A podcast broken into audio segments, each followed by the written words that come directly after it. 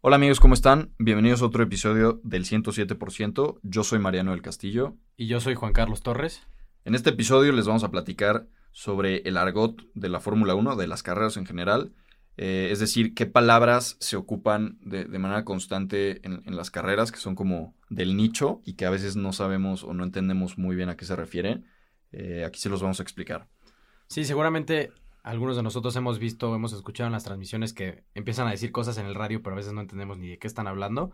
Así que les vamos a decir las más comunes que, alguna vez este, hemos escuchado y para que entiendan un poquito de qué están hablando a la hora de la carrera. La primera es cuando se refieren a un lapeado, que en inglés es back marker. O sea, cuando el, ingeniero le dice al piloto, eh, car in front is a back marker, significa que el coche enfrente es un lapeado y que puede pasar libremente porque le van a poner la bandera azul, ¿no? Sí, o, lapped cars también se dice en, inglés. Sí. Sí, o sea, es un coche que ya le sacaron una vuelta, ¿no? O sea, digamos, el que va en, en el lugar 20 y el que va en primero lo alcanza, ¿no? O sea, no, no es una pelea por posición, pero pues ya le sacó una vuelta, entonces lo tiene que dejar pasar, ¿no? Sí, justo, y esta información se la dan para que sepa que adelante no va a tener que pelear, sino va a ser una, una este, va a pasarlo de una forma más fácil y puede aprovechar el DRS, ¿no? También le dan esta información para cuidar su distancia y ver si le va a alcanzar a usar el DRS del, del coche enfrente, que ya explicamos que aún así se puede usar aunque esté lapeado, ¿no? Sí, justamente. Otro término que, que se usa muy común eh, de manera muy constante en, la Fórmula 1 es el blistering y el graining. Son, son, parecidos, pero son dos cosas diferentes. En el blistering tenemos... Eh, es, una manera en la que se desgastan las llantas, sobre todo las llantas traseras, y esto se produce por el sobrecalentamiento de la parte interior de la llanta. Entonces, esto hace que la, parte exterior del hule, digamos la, parte de la superficie que está más en contacto con, con, el, con el piso, se empiece a separar de la, de la goma interior. Entonces, eso pues obviamente hace que se reduzca muchísimo el, agarre y que se empiece a desgastar más la llanta. Y obviamente es algo que, pues los, los, pilotos se tienen que meter a pits para cambiarlo porque pues es casi imposible manejar así. Hace mucho que no sucede, ¿no? esto pasaba antes mucho en 2013, del 2013 al 2018 más o menos, pero hace mucho que no se ve esto de manera constante. Antes era un tema muy, muy recurrente, pero bueno, pasándonos eh, al graining. Es, otro tipo de, de, anomalía que sucede en las llantas, pero esto es más en la parte de las llantas delanteras. Eh, literalmente, pues es como se escucha graining, como, como, es como si se desgranara la llanta. Eh, y esto también, también ocurre por una diferencia radical en la temperatura de la llanta contra el asfalto. ya sea porque la, la, llanta está sobrecalentada y el asfalto está frío, eh, o al revés, ¿no? Que, está demasiado caliente el asfalto. Y esto pues lo que hace es que en vez de que los pedazos de goma que se van desgastando se depositen en el asfalto, se quedan pegados en la llanta. Entonces, lógicamente, si yo tengo una llanta que ya no es lisa, que tiene pedacitos de, goma pegados en la llanta, tengo una menor superficie de contacto y esto va a hacer que yo tenga menos agarre, ¿no? Pero bueno, esto, es un poco menos grave y es, más temporal. Eh, y sí sucede de repente, sobre todo por variaciones de temperatura eh, imprevistas, ¿no? Pero, pero bueno, esto, esto también, también sucede. Y justo, seguramente alguno de nosotros ha visto un video en donde pasan con una pistola de calor y una espátula a las llantas y como que le van quitando una capa. Normalmente es eso, ¿no? Que hay una capa como de pedazos de goma que no, no, hace que la llanta esté lisa y entonces con eso la pistola de calor la calientan y se la quitan, que también lo usan para eh, checar el estado, o sea, la vida real de la llanta. De la llanta, sí. Y bueno, otro, otro concepto que hay es el de box. Cuando le dicen a un piloto, todos hemos escuchado el box box. Eh, de Leclerc. De Leclerc, el box box, strategy 6 o no sé qué. Entonces, bueno, box básicamente es entrar a pits, es la forma de decirle al, al carril de pits. Eh, creo que todos los equipos usan esa, ese término, por lo menos lo que he escuchado en los últimos años.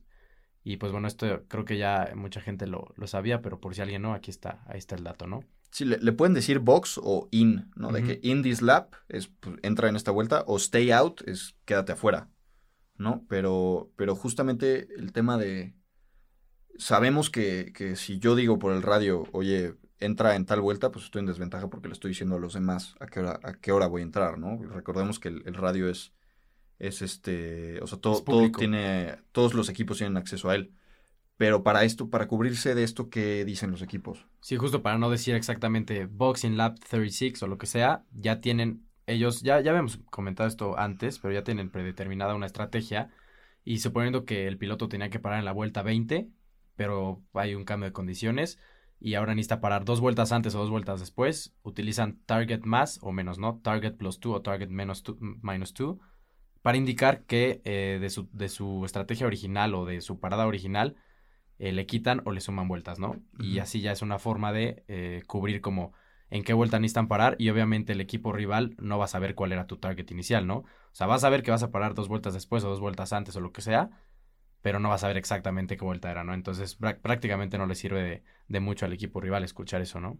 Sí, justamente. Eh, y bueno, hablando de otro tema, que es la delta, aquí seguramente cuando, cuando hay safety car virtual, podemos ver que en el radio le dicen algunos equipos a, sus pilotos, le dicen keep your delta positive, ¿no? O sea, delta positiva. ¿Qué significa esto? La delta es, es una medición de tiempo que tienen los pilotos en, en, su, en su volante que les va diciendo si, si, el delta es positivo, es que vas más lento de lo que deberías.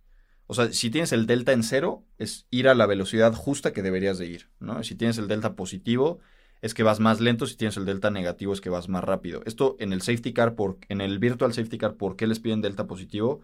Porque si tú vas más rápido de lo que deberías, es decir, delta negativo, eh, te pueden penalizar. Si vas con el delta en cero, pues no te penalizan, pero es muy difícil mantener el delta en cero. Muy justo. Exactamente. Y obviamente en las vueltas rápidas, pues lo que quieres es tener el delta negativo, ¿no? O sea, suponiendo la idea hipotética de que haces una vuelta y la siguiente vuelta la haces delta en cero, es que toda la vuelta fuiste exactamente a la misma velocidad, hiciste exactamente el mismo tiempo, que es imposible, pero, pero bueno, eh, es, como un ejemplo.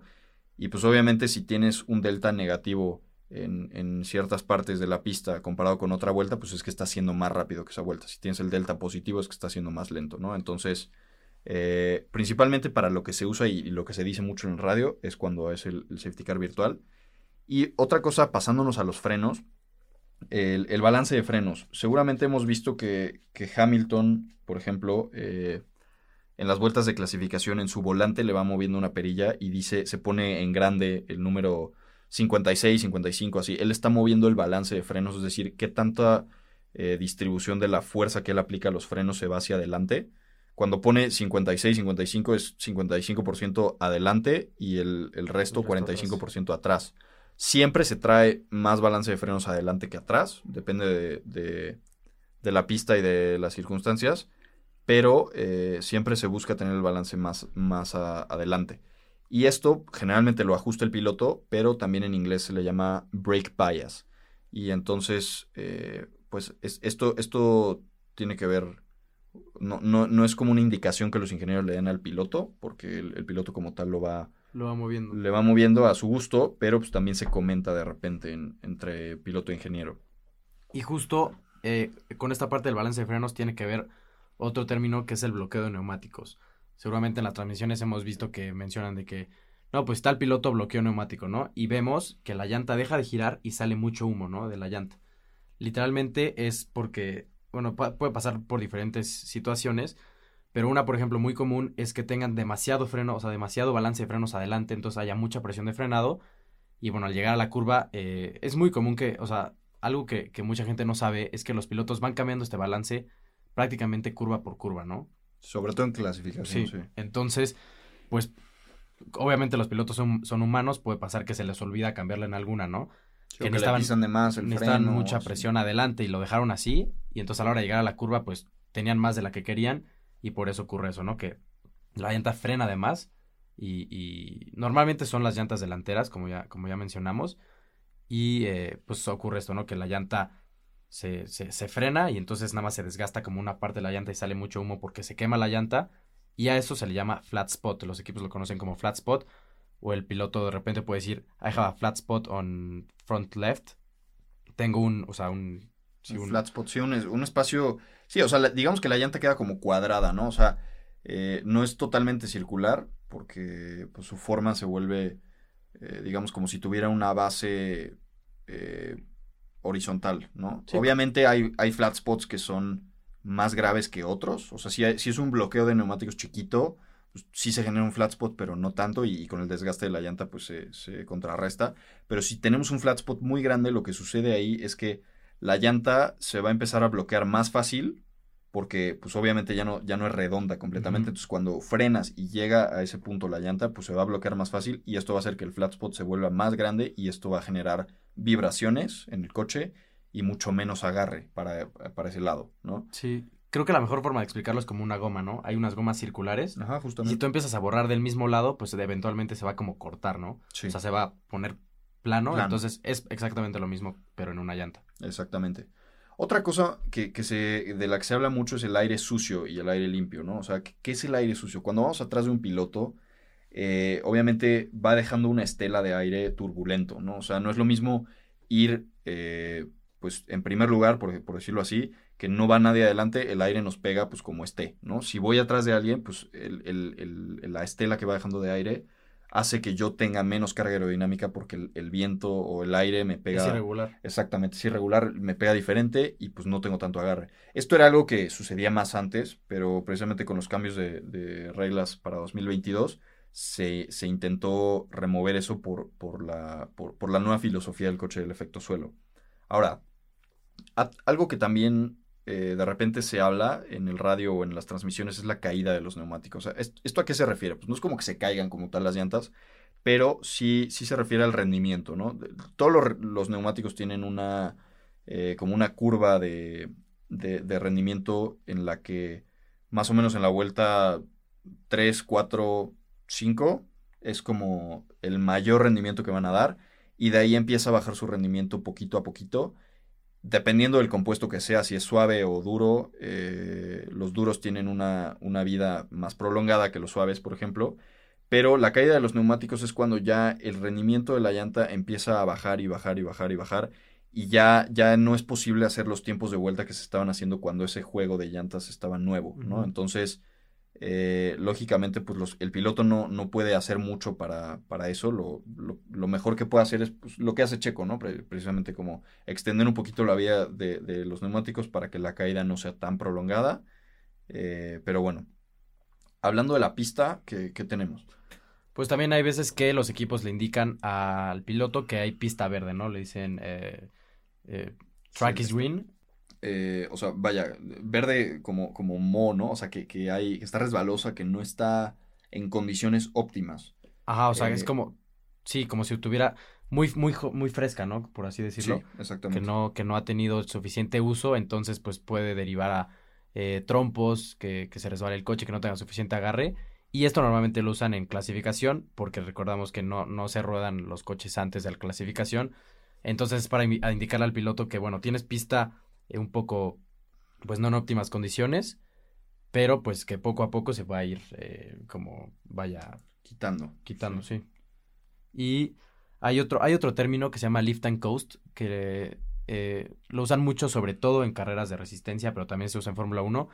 ¿Esto qué quiere decir? Es, es sobre todo para ahorro de combustible, que cuando van los pilotos en la recta, antes de llegar a la frenada, sueltan el acelerador durante unos segundos o incluso hasta décimas de segundo para eh, ahorrar ese pequeño, como esos pequeños metros de gasolina, porque hay veces que ni siquiera necesitan presionar tanto, ¿no? Que ya eh, tienen una distancia bastante, bastante buena de ventaja si van en primero o si ya están peleando como en un grupito bastante cerrado, o sea que no necesitan como empujar de más, pero sí les está eh, costando trabajo pues ahorrar combustible.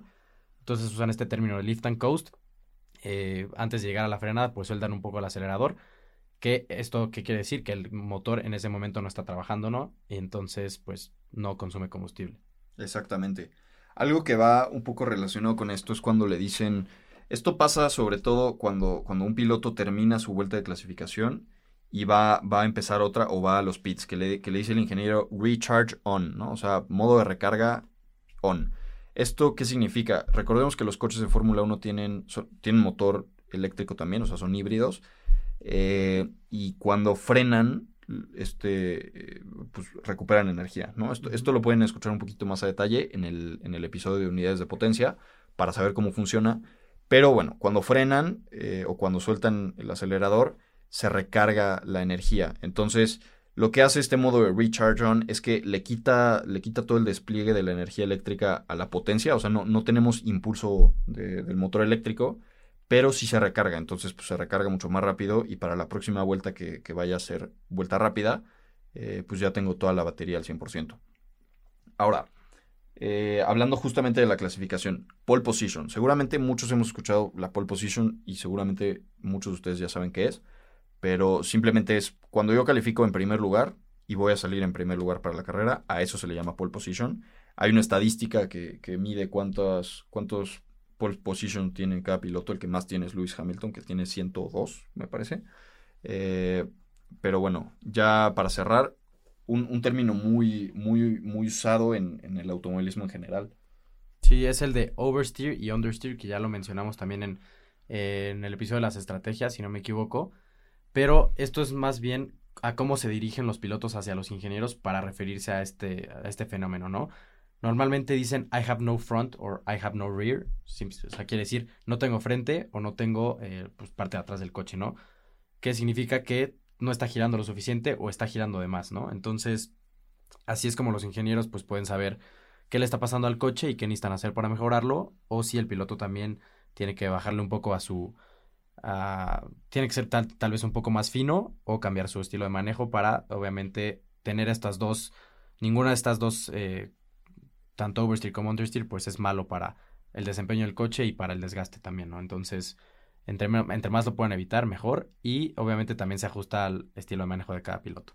Sí, justo esto, esto se dice, por ejemplo, en carrera, ¿no? Cuando, cuando hay, cuando es una situación crítica que, se tiene que arreglar de inmediato, ¿no? Se dice por el radio. En, en, en las prácticas y así, pues se platica con los ingenieros, pero sí es, es muy común que esto suceda en, en, todas las categorías. En México, pues es como, no da vuelta o, tengo mucho over, ¿no? Yo llegaba con mi ingeniero y le decía, no, pues tengo mucho over en la 5, ¿no? O tengo este, tengo frente. Ajá, entra bien, pero a la mitad tengo under y luego cuando ya agarra media curva mm, tengo over en la curva 12, ¿no? Entonces el ingeniero ya puede pensar como, ah, ok, puede ser esto, podemos mover esto, esto, ¿cómo ves, no? Entonces, eh, ya nos extendimos un poquito, pero pues sí queríamos platicarles de esto porque, porque creemos que es algo que, que sucede en las carreras y que muchas veces no sabemos de qué se está hablando, ¿no? Entonces, pues ya, ya con esto eh, esperemos que les, que les ayude, que les eh, sume un poquito.